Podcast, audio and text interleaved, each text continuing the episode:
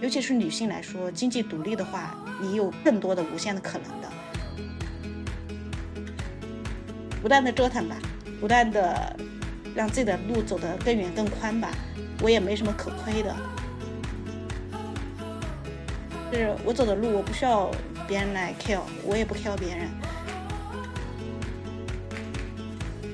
什么敬酒文化这些，我我不太会说话，然后觉得特别难受。几个黑人进去了，就对他拿枪，就对着他。他当时真的是就觉得第二天我就要走，我第二天必须得回国。大家好，欢迎来到中国女孩，我是 Sandy，我是丽红。那我们今天邀请到的嘉宾呢是 Joy，其实我跟他是二零一八年就认识了，那个时候还在玩豆瓣。对，然后 Joy 是长期在海外外派工作，然后待过很多不同的国家，目前是在加拿大。那我们今天就请 Joy 来跟我们聊一聊，就是外派工作的那些事儿。那 Joy 先先先跟我们的听众打个招呼吧。哦，大家好，呃，就我是 Joy，现在目前在加拿大。嗯，能跟我们讲一下，就是你过往的一些职业背景，还有你曾经待过的一些国家吗？呃，可以啊，就是就是我职业背景是现在是做一个财务负责人，在外派在海外。然后曾经外派国家第一份外派国家是肯尼亚，然后以肯尼亚为中心，然后周周边几个东非国家都是陆陆续续在出差和短暂的待过，然后从去年年底的时候，现在又来了到了加拿大。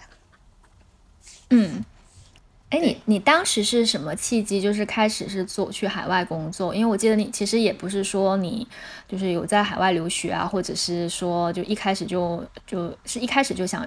去海外留呃工作吗？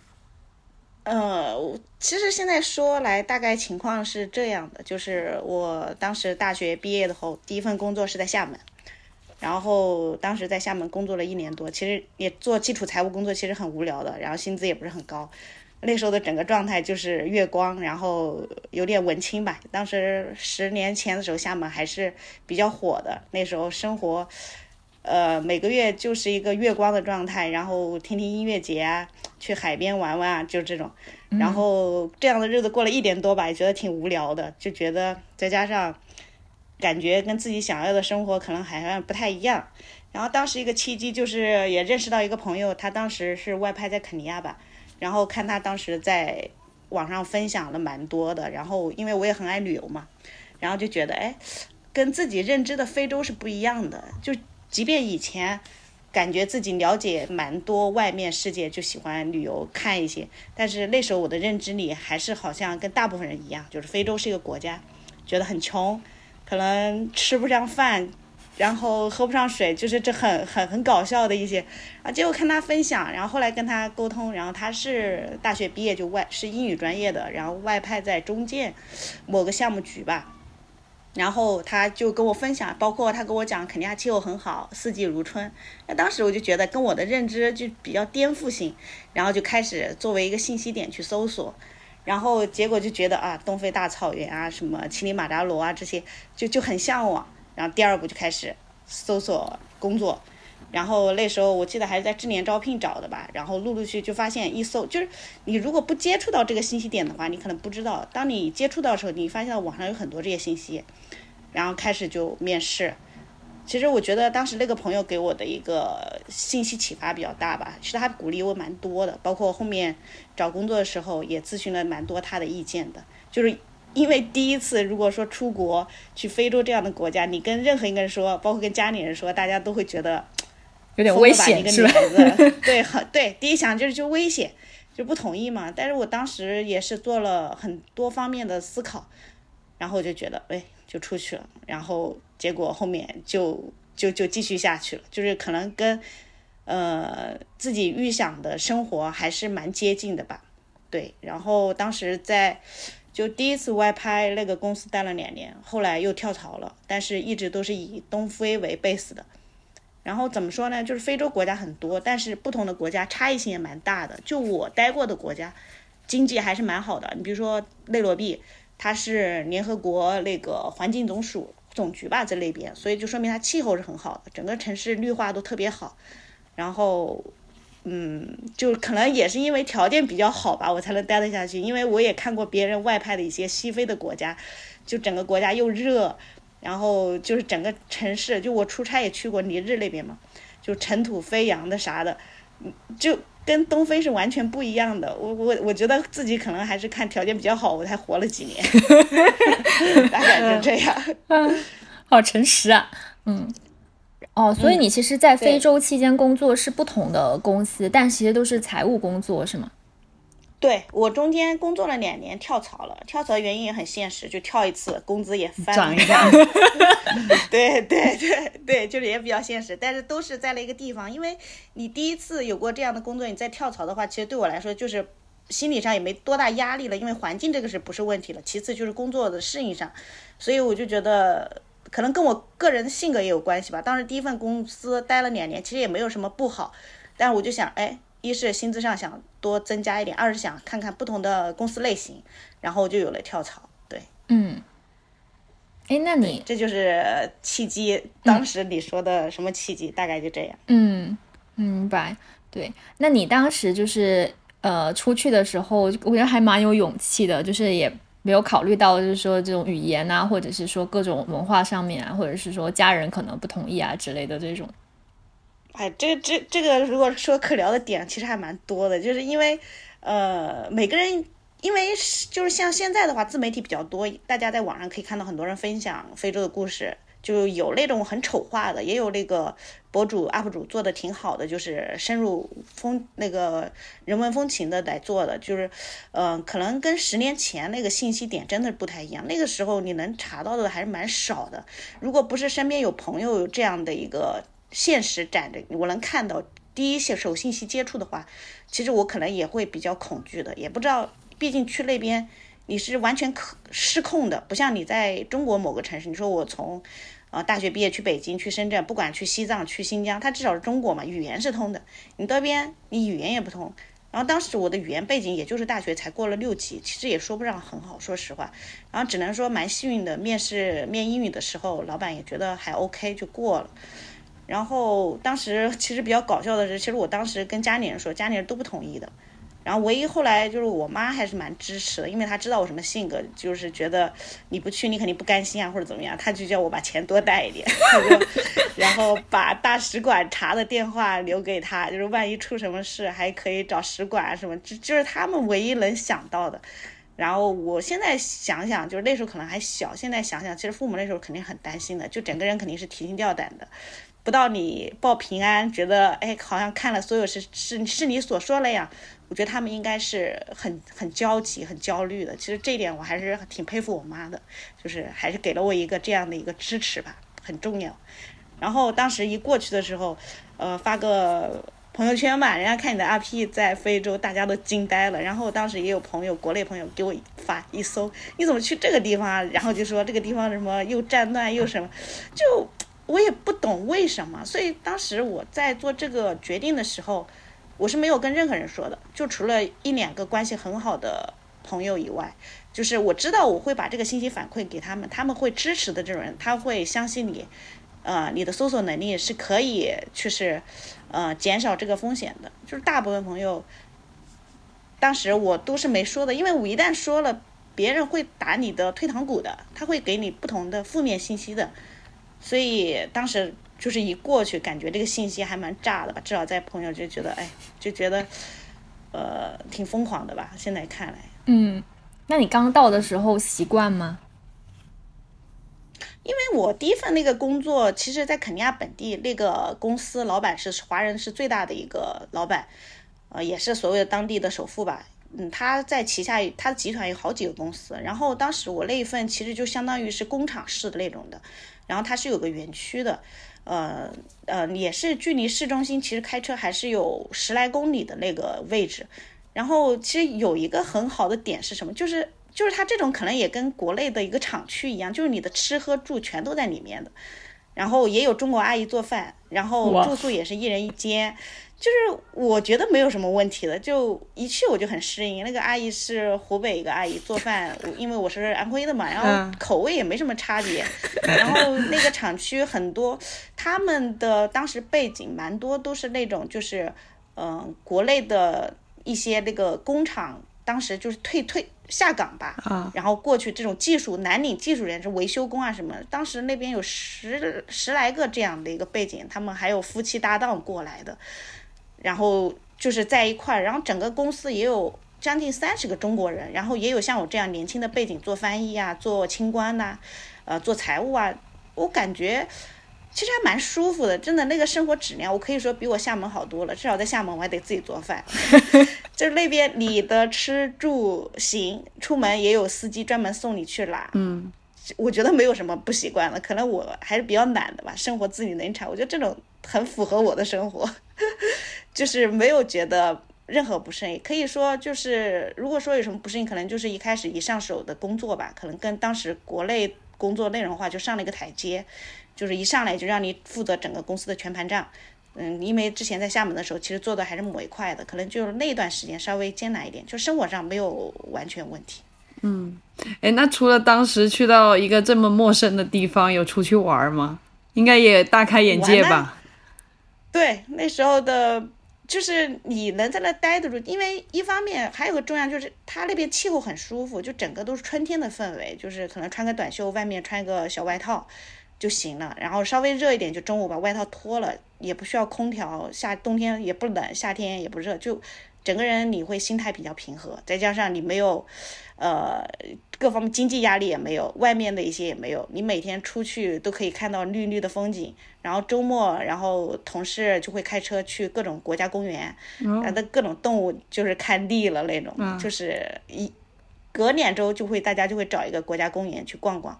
隔两周就会去户外，就是经常大家会出去烧烤啊这样的，就公司活动还是蛮多的。就是我现在回想，我就感觉那个氛围吧，呃，就有点，就是我觉得那个氛围不能常待，常待我出来我就废了，因为你就完全适应那种。所以这也是我当时待了两年我要离开的原因，就觉得好像不能这么待，这么待就感觉，而且整个周边的环境还是比较老年化的，天天他们就跟养老一样，我感觉我的状态也跟他一样。你当时几岁啊？那个时候？当时才毕业一两年，二十三四岁吧。哦，那真的会嗯确实废掉的。哦，是不是工作节奏呢？工作节奏是不是也是比较轻松的那种状态？前面两年，就他这种怎么讲，就有点你工作跟生活有点不分了。呃，不是说晚上下班还要工作，因为你住的地方跟你的办公室，我走路就五分钟左右吧，就一下班就回去了。然后晚上回去干嘛？其实那段时间，我现在回想，我觉得很开心的，就是有大把的时间看各种的。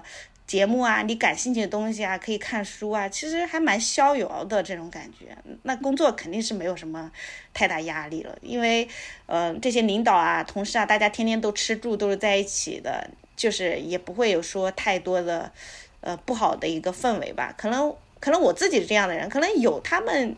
因为当时好像也有领导之间争权斗争的，但好跟我没啥关系吧。都是领导的事儿。对对对，跟我也没啥关系的，反正就领导对我都蛮好的，大家生活也挺照顾我的，就就我感觉没有什么，还是蛮轻松的。嗯，就是在当当时跟现在年轻人相比，我觉得那个状态是性价比很高的一个状态。嗯，然后后面就是后后面那后面你换了一个工作，还是类似的状态吗？就在非洲。呃，后来工作就不太一样了。后来那份工作，呃，就至少不是一个园区了，就至少住是住的地方很好，基本上就是一个别墅区，然后是酒店式公寓，每天有真的有保姆给你换床单这种。哇哇哦然后做饭，然后 做饭也有那个也有一个本地的一个阿姨，就是她饭做的，后面可以展开说，就是她饭做的也是很可口的，比很多中国人做的好。然后住的地方又有泳池，那时候游泳还在那自学学会的，就每天下班回去就游个泳那种的。然后我感觉我在听一个度假的故事，好吗？对啊，旅游的故事。然后，然后，然后那个工作地点呢，就是在相当于在城市的 CBD 了，也是就跟国内一样，这种写字楼一样，就每天有一个生活和工作的分开吧。嗯，然后周边的同事全都是年轻人，就是很偏年轻化的，然后身边的同事都还蛮有个性的，跟之前的那种养老状态就是完全不一样的。嗯就你待过的这，就是当时，嗯，哎，你说。你待过的这两个公司就都是中国公司是吗？嗯，对，都是中国公司，因为中国制造业啊，不管什么东西，手机啊这些都还是挺挺挺强大的。当时待的第二份工作，跟你也聊聊过嘛，在非洲市场做的很大，嗯，规模也很大。是是。那像你们这种，就是说外派到外面的工作人员，一般其实是不是跟国内也还是这种紧密合作的这种关系，还是说其实你们在海外会有比较自己独立的一个业务部门之类的？呃，我们在国外的话是有一个呃独立业务部门，但是受就是总部是在公司，就是可能他就比如说像我财务这块，他的财务报表会收集，我的一些会议会跟总部汇报，是这样的。然后在本地的话，就是我向下管理的就是本地人，嗯，是这样的，就是我的领导是中国人，我的下属都是本地人。嗯。对，就这点就很有意思。就是之前其实因为我们会看很多去做出海或跨境的公司嘛，然后他们基本上去海外设置这种分部或者分公司之类的，都好像都是习惯就还是其实是找中国人出去，然后尤其是比较核心的领导，然后下面干活的才是本地人。本地人，因为其实我觉得这个就蛮像，就是九十年代八九十年代外企在上海一样，就是他的核心高管还是。外国人，然后用中国人的人力，就蛮像，就像我们的公司在非洲的话，那他肯定也是属于，就相当于说一个外企一样，就是本地人在这边其实福利待遇也算是很好的，嗯，就是本地人他能在我们公司上班也是还蛮优秀的，也是挺不错的，其实还蛮像的，嗯，都是向下兼容这种感觉，嗯。但过程当中，跟毕竟是外国人啊，就是中国文化跟呃非洲文化，我我估计应该也差的比较远吧？差得远吗？他们？我很很大的，我觉得在非洲人眼里，还是觉得中国人就是 hard working，然后觉得 make money，一天到晚就是 push push，就是 quickly quickly，就是他们的 口，就就是我感觉中国人整个就是哪怕在中国慢性的人过去话。就是外国人都显得快，很着急，对，而且他们很懒散啊，喜欢迟到啊，就是跟中国的文化是完全不一样的。就然后，即便就是中国有个在非洲这样的强输出，但是不管是政策还是什么一个，我就感觉一个文化主导社会，就比如说像肯尼亚那边，他们很多人会觉得，哎，是因为你中国人来了侵占我的劳动机会，他们会有这种，我觉得跟有时候跟政治是有关的，嗯。嗯，这方就不展开说了。嗯，然后你说真就是他们对你还是有排外的。他这种排外不是说，呃，希望你们走，他们就是会觉得你占了我的资源，觉得你们中国人很坏，到我们这赚很多钱来剥削我们，类似于这种。就即便你给了他比外面公司更高的收入，他们还是这样觉得。而且我个人感觉就是像像，因为当时我记得在肯尼亚华人还是有好几万的人，其实。整个口碑不是那么好的，就是可能不会像主流媒体讲的那么好的，因为中国人做事的风格啊，其实是两种文化的冲突吧，我觉得是这样的，就是他可能还是不太适应你中国人的一些文化输出，所以还是会有一些冲突的。理解。你比如说像当时在肯尼亚的时候，他的移民局就很喜欢找你们这些工中国员工去找事情，就捞钱嘛。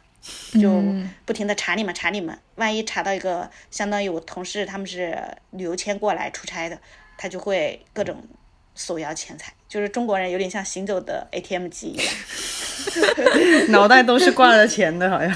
对 对，而且中国人他还是这样，就是你一旦。就是很喜欢拿钱来打发事情嘛，就你找到他，他就会马上给钱，赶快把事摆平，然后就形成了这样的一个文化。一看到你中国人，就觉得很好搞钱这种感觉。但是如果你说对外国人花，就除了中国人以外的，好像就没有这样的文化。嗯，崇洋媚外，从还是从西方那个洋，对吧？是，对对。哎，回到你刚刚说工作上面，你啊向下，你说你也是直接跟呃肯尼亚那边有下属嘛？你们。呃，工作的场合里面会有这种矛盾，或者是你的管理手段会对他们，你刚刚说他们懒又迟到，你会对他的管理手段会包容一点呢，还是怎么样的呢？我觉得。我还是蛮包容的吧，就是我很习惯他们这样，就是节奏反正也不快，我也没必要那么 push 他们。我唯一可能 push 的话，就是我当时那个助理吧，就是我们要相当于月底要出报表嘛，就在这件事上我会比较 push 他，我会按照国内的节奏，四五号要把报表给出来。那你在这个时间点，你不许就是把你平时那样。然后平时的话，我就觉得还蛮 OK 的，就就就是这样的感觉。就是我跟他们工作没有觉得很恼火，就是一开始可能会不理解。到很恼火，到后面我习惯了，然后在关键点上你能做到就就可以了，就是很不错的员工了，就这样，就是，所以我可能觉得这个工作还是看个人，就我有个同事也有很崩溃，就是即便磨合了几年，一天到晚都要炸的那种，就会有不好听的言语，就对他们有点攻击。我觉得我没有，我觉得可能跟个人还是管理啊什么不一样的。嗯。但是其实你们也是要向总部汇报嘛，感觉应该是其实节奏还是得，就是你的工作节奏还是得跟着国内来的。那他们这样子会不会就是，比如说会耽误工作啊之类的？嗯，其实我感觉这个分配还是像我还是百分之八十是本地，百分之二十是总部。哦。所以我就我工作的话来看，在第二份工作跟国内对接比较，我觉得没有什出什么问题，就还算蛮轻松的。嗯。对，去享福了大别野。这其其实其实就是外派的话，可是各就是各个人吧，就是每个公司情况差异很大的。就是我可能属于比较幸运的这一波，就是整个人在这几年没有遇到过。很大的危险，就是也有人会有遇到危险的。就比如说我，我离职的上一份工作，我一走的话，他们圣诞节就遇到了一节一起入室抢劫。但那时候我已经不在那家公司，我听说了，其实性质是很危险的。就我听了以后，我后面住在大别野的时候，我晚上睡觉我都有点害怕。我说别逗我这个，但是我就避开了。其实总的来说，就是我的个人案例不能代表全部，其实还是有危险在里面的。比如说。呃，你开车在路上，突然间遇到几个人就会过来对你抢劫或者这样的，就是这还蛮常见的。嗯，对，就是可能我现在能很开心的回忆这一段，可能真的是对我来说，我现在想起都是还比较快乐的记忆，就是。不好的，我一是没遇到，二是好像也不足为提吧，我感觉是这样。嗯，就因为就我遇到其他同事，比如说有个同事在南非工作，当时外派，他晚上在办公室加班，突然间几个黑人进去了，就对他拿枪，就对着他，他当时真的是就觉得第二天我就要走，我第二天必须得回国，然后当时没有对他出现伤亡，他第二天就买机票就回国了，就不可能待了，就是以他的话吓尿了，真的。嗯，对啊，心理阴影啊，这个是对对。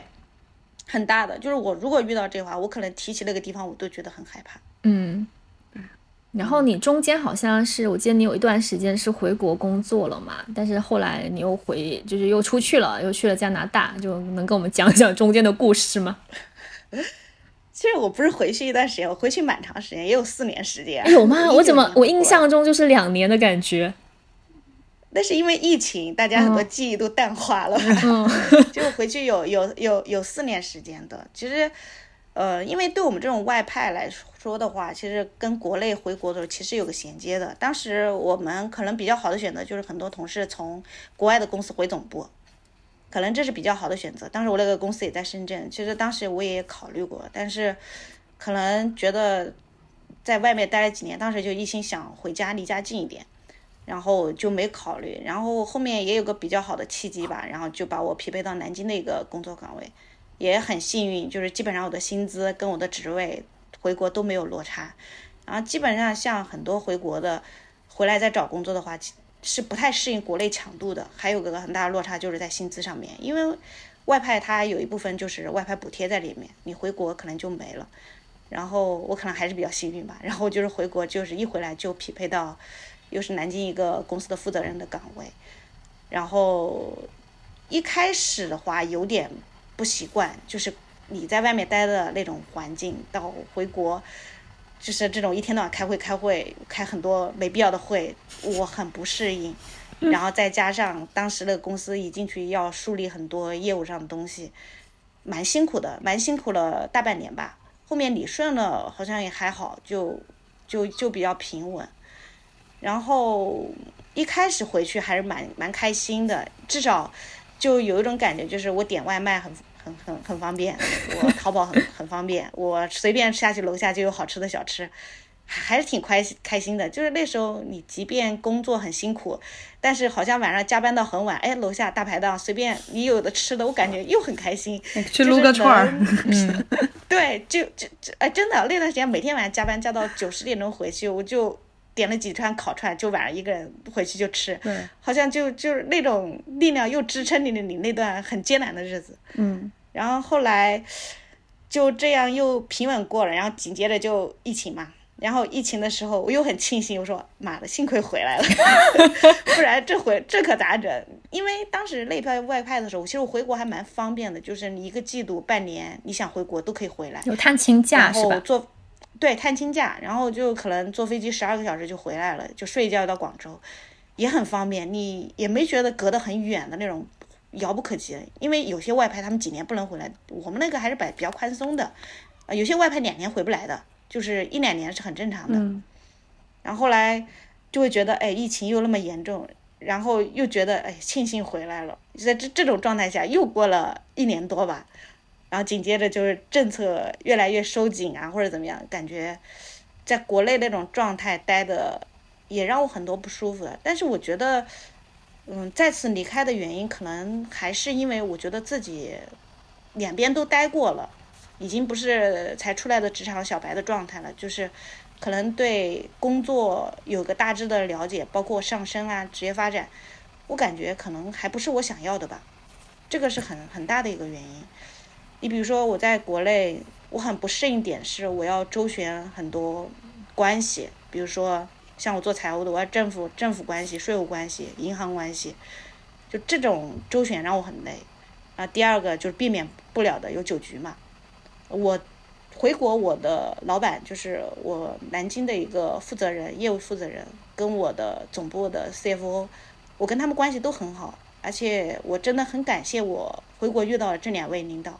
就是对我整个人成长很大，尤其是我的业务老板，他是跟我完全不一样的人。然后我也看到一个不一样的一个角度的一个一个很多事情的一个视角，包括工作上面的，我觉得他给我的一个帮助很大。但即便是这样，我还是觉得有很多不舒服点，就是你避免不了的饭局，就有时候下班了可能会跟你讲，哎，什么什么要吃饭，什么什么谁来了。就很尴尬，我因为我之前在外派的时候，我是没有这样的一个饭局的，就从来都没有。然后我感觉可能我做事还 OK，但是周旋于这种饭局，我整个人到现在我都是很不习惯的，我觉得很尴尬。什么敬酒文化这些，我我不太会说话，然后觉得特别难受。就每一次吃饭，我都觉得尬到脚底的那种。抠出三室一厅。对，就是出来的感觉。呃，终于回家了，就有这种感觉。就不懂为什么有些人哪怕是装的，也可以装的那么开心的样子，就是我做不到。嗯，这个很原因。然后第二个原因就是自己在做财务管理的时候，就是做管理这一块，我也看到自己的很多弱点。因为同样是在那边带本地的一个下属，跟一个中国的下属，我感觉不一样。其实我当时在南京带一个十个人左右的团队，呃，说大不大，说小也不小。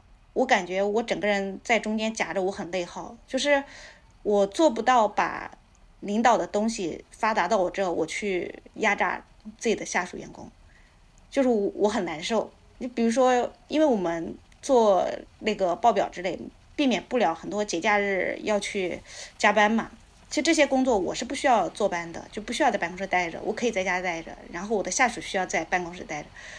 我感觉整个人还是很不舒服，就是我如果在办公室待着，我会不舒服；我在家待着，我也不舒服，就是我很别扭，我不知道怎么去自洽这一块。然后我跟我的朋友，包括跟我的领导也聊过这，他说就觉得我这个想法太幼稚。他说：“那你想想，那你晚上跟我们开会的时候，他们也不需要。就我也知道这些，但是在那个环境下的时候，我我我会很不舒服，就是我好像还是挺难对别人做要求的。”就哪怕这几年，其实我团队管理的还是蛮好的，但是我是感觉还有很多让我不舒服的点，就感觉就只能平衡，然后平衡到我不想忍了，我我觉得可能就还还是想出来，这也是我为什么不想跳槽的原因。就是如果我想更好的发展的话，我可能再跳一个工作，那跳一个工作更大的原因就是我如果向上走的话，我还是。避免不不了这样，我的饭局会更多，我管理的团队会更大。我仔细想想，我觉得我可能还是不适合吧。其实不适合，这也是能力的一块，就是能力的短缺，就是你不得不承认，这是能力的短缺。然后在我快走的时候，其实当时我们那公司也让我管区域了，就已经不仅让我管南京了，就是管周边一个合肥一个城市，就是区域管理了。其实如果想留下来的话，其实对我来说那个机会也是蛮好的，至少可以上升到又一个台阶。但后来想想，哎，算了，好像感觉让自己太不舒服了，我不想让自己太不舒服，就是还是做了一个可以选择的，然后就是想着，既然以前在非洲了，那就想看看去发达国家待待，看看换个环境，呃，觉得人生会丰富一点吧。其实我当时比较考虑的想去南美，因为我很想去南美，因为南美旅游太贵了。如果去了旅居一两年，我觉得性价比很高。公司出钱旅游哈。对，又能拿工资，但是我当时看去南美要飞两天两夜左右的时间，要对三十多个小时，嗯，对，坐到屁股痛。我觉得，我觉得我一一时间还是不能接受的。我觉得可能未来有机会吧，但是现在我就觉得，当时就觉得去南美一想，有点事还要在路上至少颠簸个三天，我觉得我不能承受。然后就这种，哎，就觉得先到加拿大来了，就这样。嗯 嗯。那目前去到加拿大多久了？已经？呃，我是去年年底的，就是当时国内疫情最严重的时候，就是就是也经历过，就是差点被封住啊，什么乱七八糟的，就感觉像逃难逃出来的一样，也是没有跟谁讲，就直接人就过来了，就这种状态。哇，太洒脱。那目前在加拿大整个生活状态怎么样？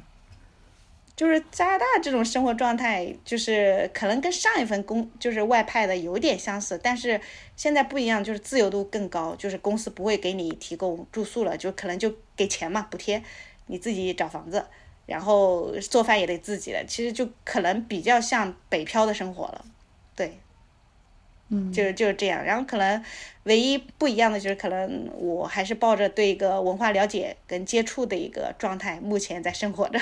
也有出去玩吧，去看什么瀑布？对，也有出去玩。对对，这个还没去，本来是准备月底去的，现在就最近可能还是才来，就是工作上稍微还是挺忙的，就是还是在理理业务流程状态。嗯，就还是中国公司是吗？对，还是中国公司。哦，就也还是财务的工作。对，财务的工作。嗯。我经常有听说，就是呃，华为啊，或者那些公司，他们啊什么的，也是外派嘛。就能不能跟我们大概说一下，就是这种薪资结构是大概怎么样的？大家最关心的来了。我就外派的，其实我觉得，嗯，其实我觉得外派，其实不同的国家，然后哦，不是不是不同，就不同的公司，它的外派待遇差异还是很大的。你比如说华为这种公司，可能是行业里的顶配了，因为它的补助特别高，它。而且华为的外派，它是根据你国家会分为不同的等级，就是比如说一类、二类、三类。你像越艰苦的地方，它的补助就是越高；那相对好的地方，它的补助就其实也没那么大，大概这样。像我当时第一份工作，因为那时候我也就才毕业，其实相当于没什么经验，只能说比我当时国内的工作收入相差个两三倍吧。但是你说很高也没有呢，因为当时国内的工作实在太低了，然后出去其实第一年也就二十万不到吧。嗯，我不知道算不算高，但是对我刚刚才毕业一两年来说，我觉得很高，很而且，很不错了。这个钱基本上都是可以存下来的。对呀，包吃住啊，对啊，可以。哦，对对对，就是就是还是可以吧，还还可以。嗯，哎，那他薪资结构一般就是基础的工资再加上这种补贴吗？补贴的部分，对，就是薪。基本的工资的话，可能还是跟你国内一样，就是你这个岗位可能值八千就八千，值一万一万，但它的补贴部分可能加你什么餐补啊、车补啊，乱七八糟补在一起，加在一起，看不同的国家，有些国家你可能说像肯尼亚这国家，当时我的第二份工它会有系数的，可能你在国内一万的话，到这边也就一点六万，其实也不是那么高。如果两万的话，再乘个一点六，就这样的。国内的社保还会给你交吗？也会交的，对，对，也是交的，也是有国内社保的。哇，那挺好哎，两边都有保障。因为我们这挺好吗？我我因为当时我觉得很高，可是我后面发现，其实在国内那几年，如果年轻人抓到风口的话，其实大家收入也蛮高的，但失败的概率也挺高。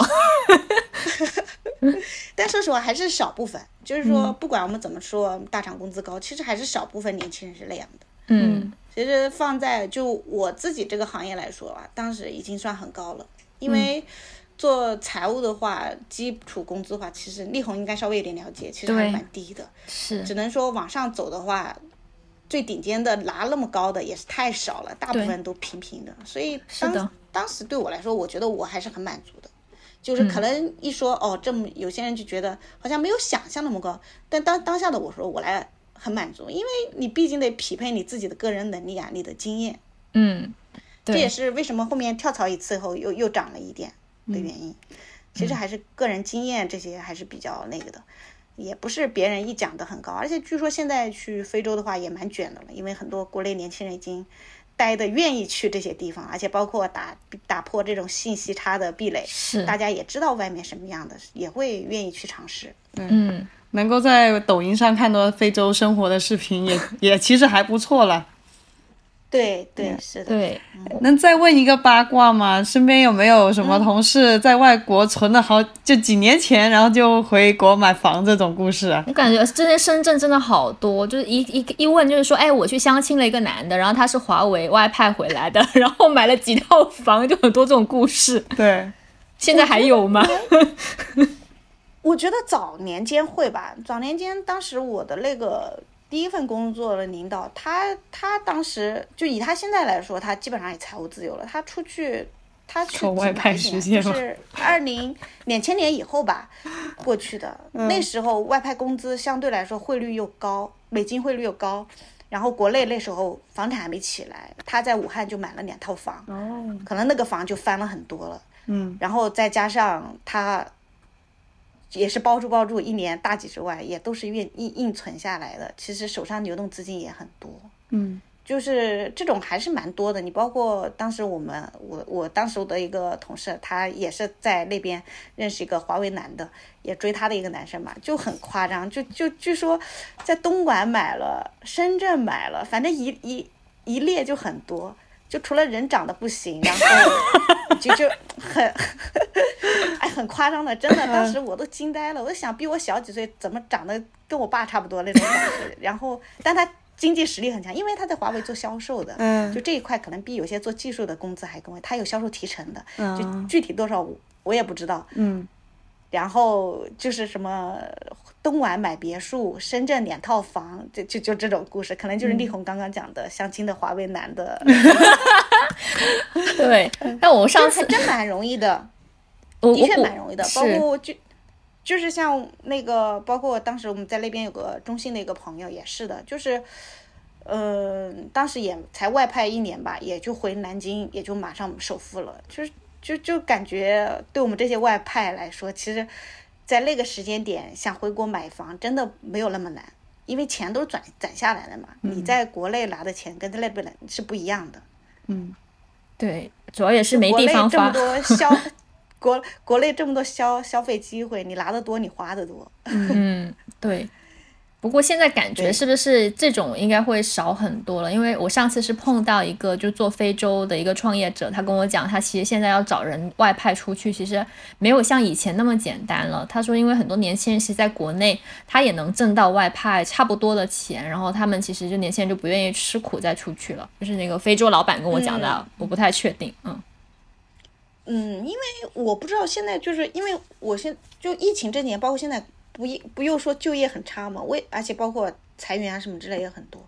我是前段时间听到一个也是个猎头跟我讲的，说现在就是海外招聘其实又卷起来，跟前两年疫情不一样。因为疫情那个阶段，他是很多人不敢出去，就包括像我的话，很庆幸自己在国内，你给再多的钱我不会出去的。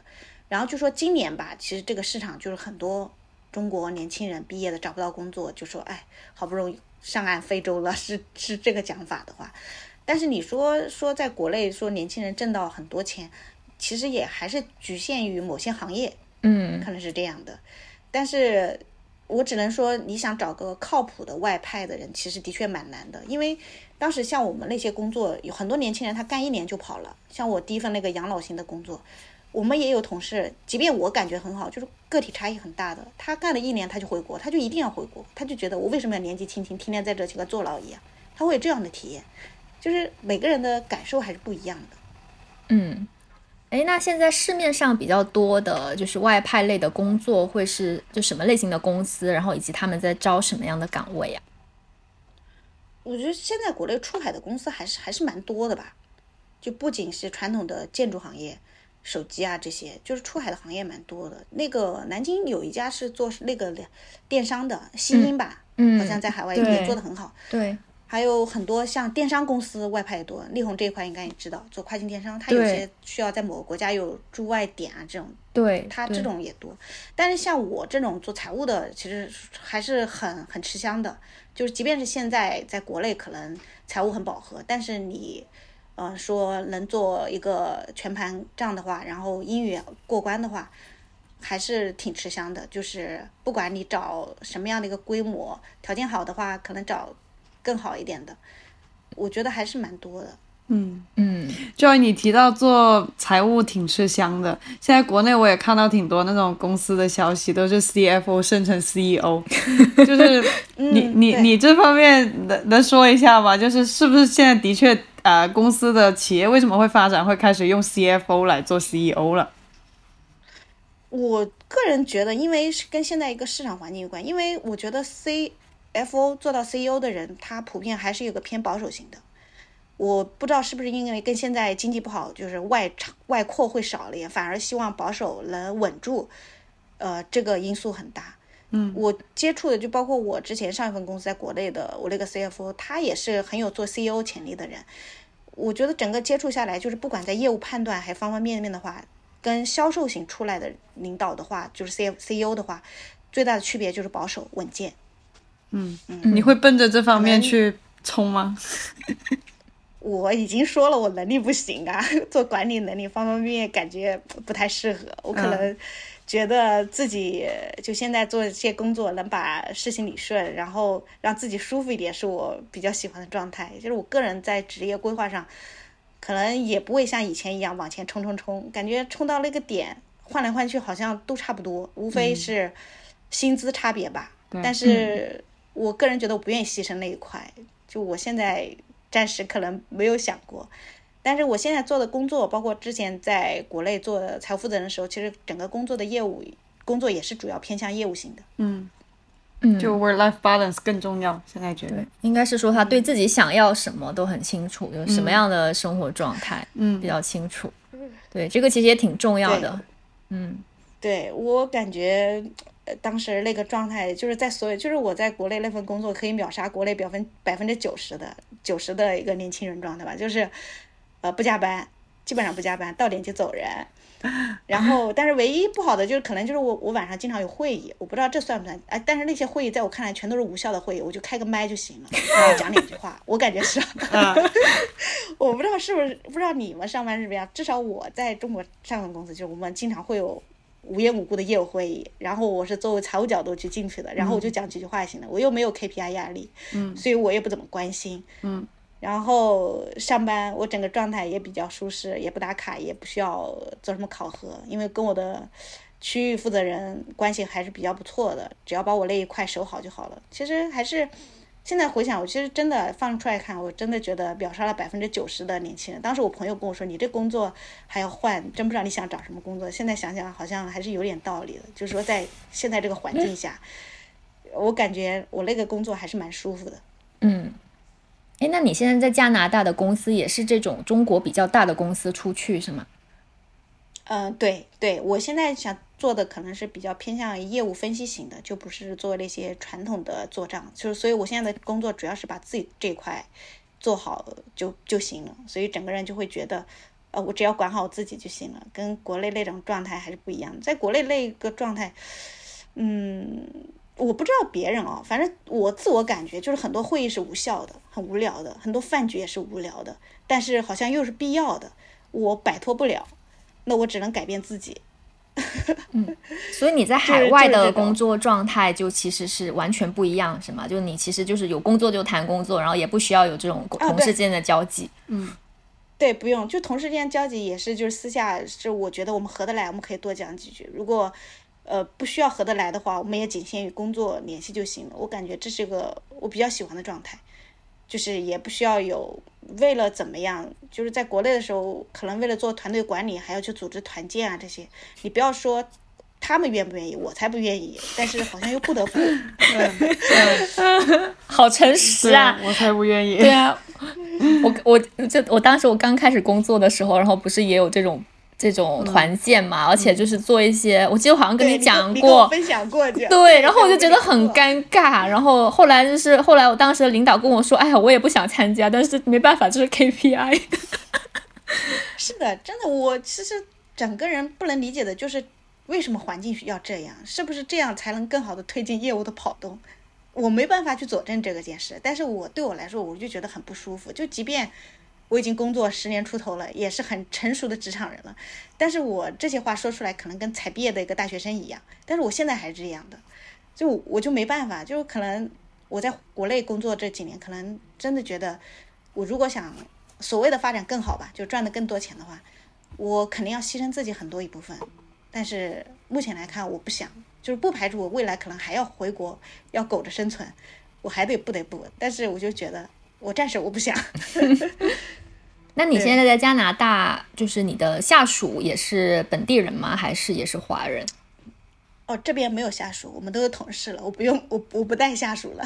哦，我只要做好自己那份工作，跨部门沟通就行了。嗯，那同事是中国人比较多吗？还是本地人比较多？嗯，现在的同事是国际环境的人比较多，就各个国家都有，印度人也很多，然后本地人也有多。就现在可能更多的就是对我来说。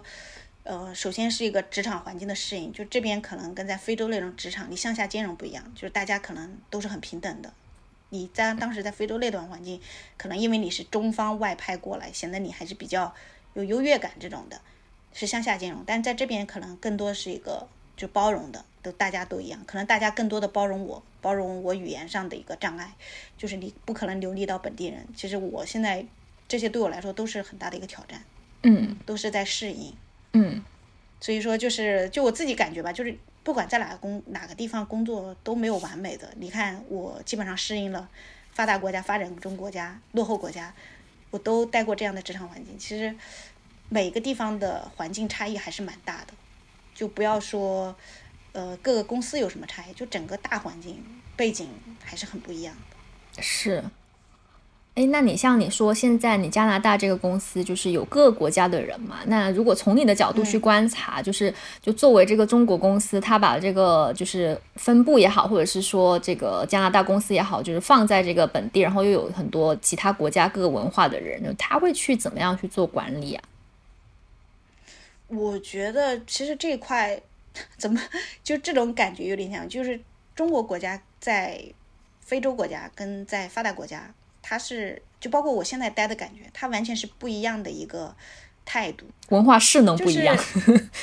对，就是它在非洲是向下的，在这边它是向下上向上的，它是得适应这边的一个主流规则。但是它如果在非洲类国家，它很多时候它胡搞瞎搞的，它最后搞钱来搞定。那在发达国家，它这块秩序会比较完善，规则会比较完，不可能就因为你塞点钱啊或者怎么样就可能就大家必须得适应这边的一个。制度，你比如说，最最那个的话来说，就是税务这一块，它就会规规矩矩的，不会有太多胡搞瞎搞的东西在里面。然后你如果说本地管理的话，它也会像这边，它有很多工会，它必须得让你这边的员工会要跟工会的什么福利啊什么去匹配，就是必须的，就是就像国内的一个社保一样，不是每个。可能有很多公司像做服务员都不会有，但是在这边的话，你做服务员不管做什么都会有这种最基本的一个保障。就我觉得这可能有时候也是发达国家它可以说发达先进一点的点在吧。虽然说发达国家也有很多吐槽的点，有无数个吐槽点在里面，但是它有些东西还是挺硬的。因为像嗯，我 Sandy 我不知道吧，因为丽红之前也在巴黎待，在法国待过，我觉得还是挺不一样的。嗯。是，就是对我来说，现在的状态就是我还在适应，就是去适应这个变化。就是以前你可能你说你，如果你们说去非洲是不是有很大的适应？其实我觉得那个适应都是向下兼容的。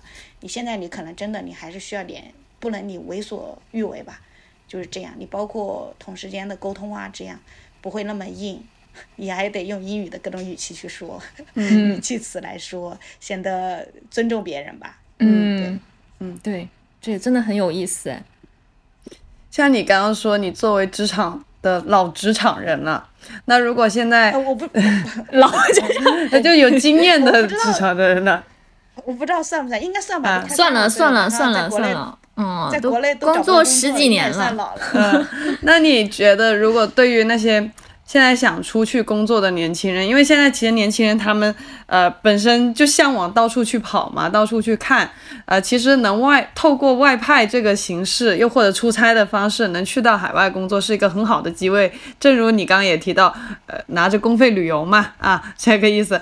那如果针对这种想出去外派工作的年轻人，你会给他们什么建议呢？去到外地的一个文化的工作环境下。其实我觉得第一个肯定是要注意安全，嗯，就是安全这个是很大的，因为因为现在在网上动不动看缅北那些诈骗什么之类的，假腰子，腰子没了。对，就是我我当年可能信息还没有这些，如果我看了这些，我可能都不敢，嗯，我觉得我会有点害怕的，因为当时是无知无畏的那种状态。就现在年轻人出，第一个可能一定要把安全因素放在第一要位，就不管给你多少钱，给你越多的钱越像一个诈骗集团，就是。诈骗这就是就是安全很很重要，尤其是你去非洲这样的国家，就即便我在肯尼亚待的公司都是很 OK 的，但其实，在肯尼亚也有不 OK 的公司，也有很压榨的公司，可能你干完一年他不给你工资的这种小私企，他也是有的。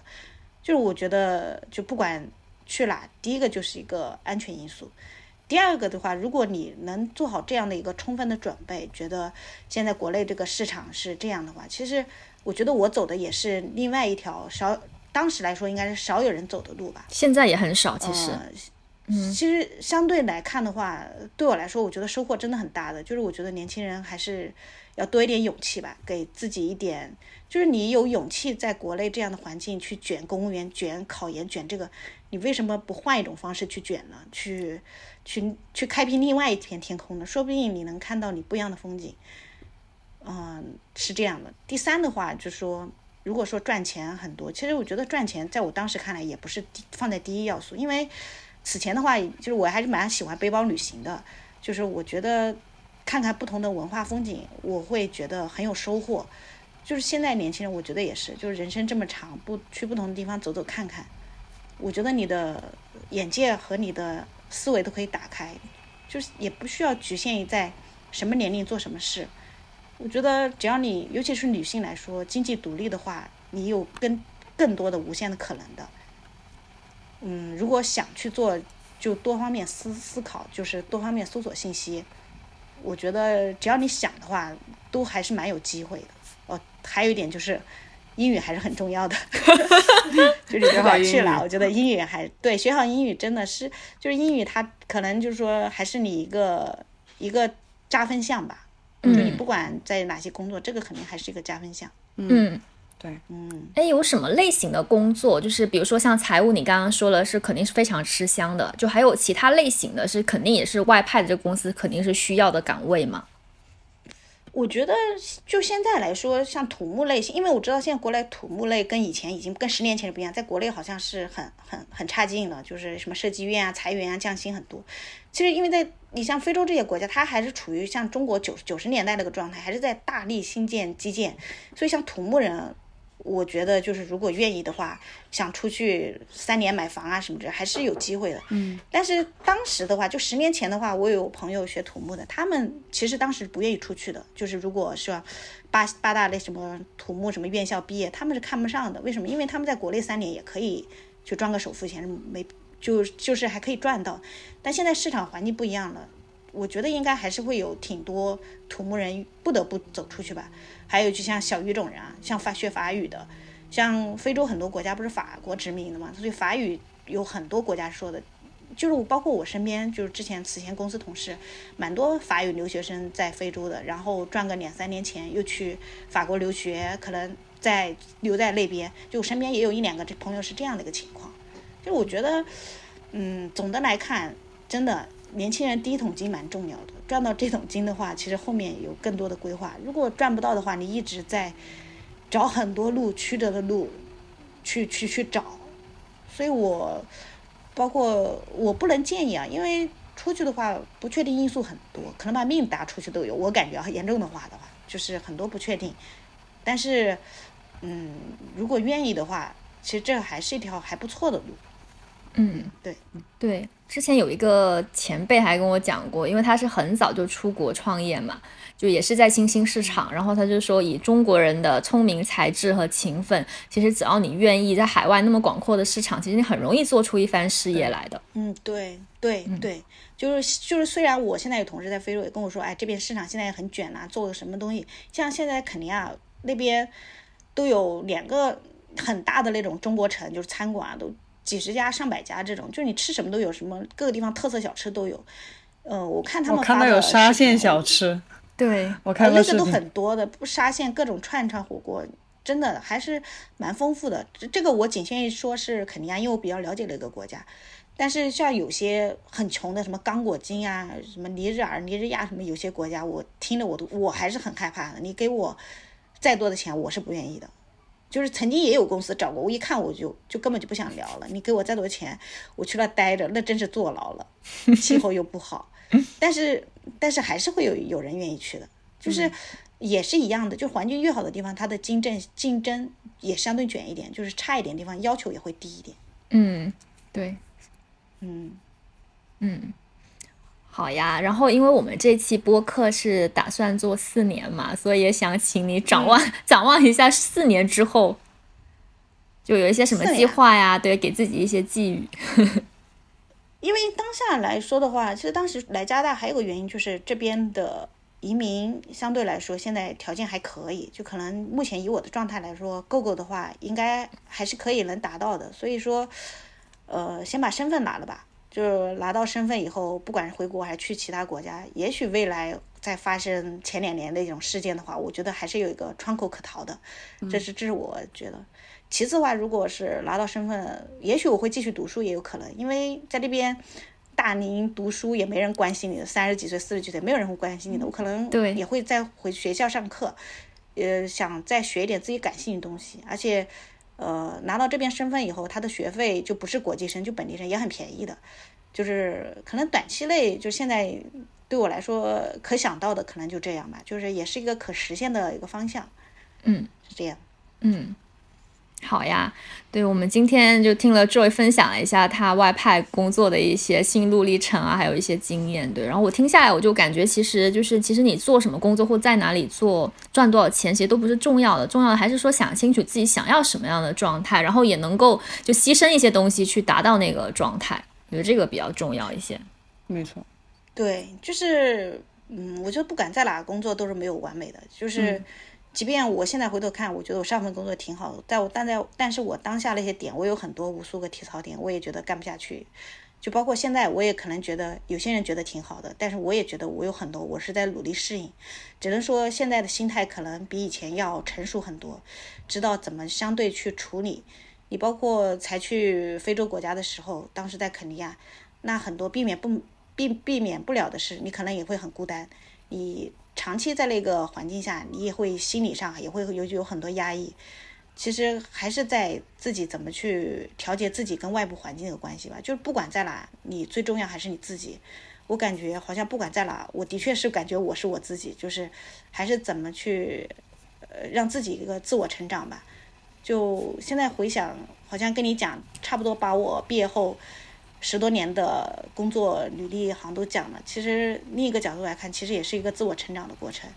觉得才毕业那会儿，一个职场小白，拿着很少的薪水，未来很迷茫，不知道干嘛，一步步走，然后去买房，赚了钱买房，然后好像得到外部认可，觉得哎好像还蛮厉害的，然后再到慢慢觉得要找什么样的生活。然后又回国，回国是不是自己想的生活？又探索，现在又出来，我觉得自己其实很还后面还是个问号吧。就是我不能说在哪一个地方待的太久，一下让自己定下来，可能像常规人生活那样。我觉得我不知道能达到什么生活，但那种生活肯定是我不想要的。而且有的时候你这种东西，你跟很多人是聊不起来的。可能像丽红，我们是同类人，我们所以才有很好的沟通，就是。我觉得就是现在会很少受到外界的干扰，就是我走的路，我不需要别人来 care，我也不 care 别人。嗯，这可能是我觉得自己身上一个，我觉得算是一个比较不错的一个优点，就是我不不太 care 别人。那你你我不太 care，你 care 我我也无所谓啊，反正我还是我。就是我一直走的都有点不太寻常的路。本来我会以为回国那几年，我会在。国内 settle down 下来，从零到已经到慢慢开始变得一很稳定了，有社会的关系，稳定的工作，跟这个国内这个环境也建立起来。但后来发现，我试过以后发现，好像也不是自己想要的。但是不是想要的也没什么关系，我还可以再做选择。我觉得不断的折腾吧，不断的让自己的路走得更远更宽吧，我也没什么可亏的，也没有失去什么。反而是我现在跟你讲这些东西的时候，我感觉是自己一个比较好的财富，啊，大概这样。嗯嗯，谢谢，谢谢 Joy，嗯，很棒，接收到了勇气和自由。对，嗯，对，我觉得可能如果说说有什么打标签，其实也没需要标签，可能对我自己来说，我可能就是还是比较想就自由吧，就包括工作中不舒服的状态，也是因为我想自由。其实每个人工作都会有这些。那大家都这么过了，为什么我不可以？其实我也问过，为什么我不可以？但是我就是不可以，我不可以，就是因为我还是付出很多代价在折腾。因为每一次变迁其实还是挺辛苦的，就是你这个路上的折腾，好像你们看到好像是已经 OK 的状态，但是实际上在这个整个这路上是很折腾的。我觉得就折腾一下也没什么，只要慢慢折腾，总会折腾到你想要的。嗯，大概就这种感觉。嗯，好，好棒呀。嗯，好呀。那谢谢。那我们今天的跟 Joy 的聊天就到这里了，谢谢 Joy。谢谢。可以可以，好，拜拜。大家可以在 Show Note 找到我们的微信，添加我们，期待可以看到你哦。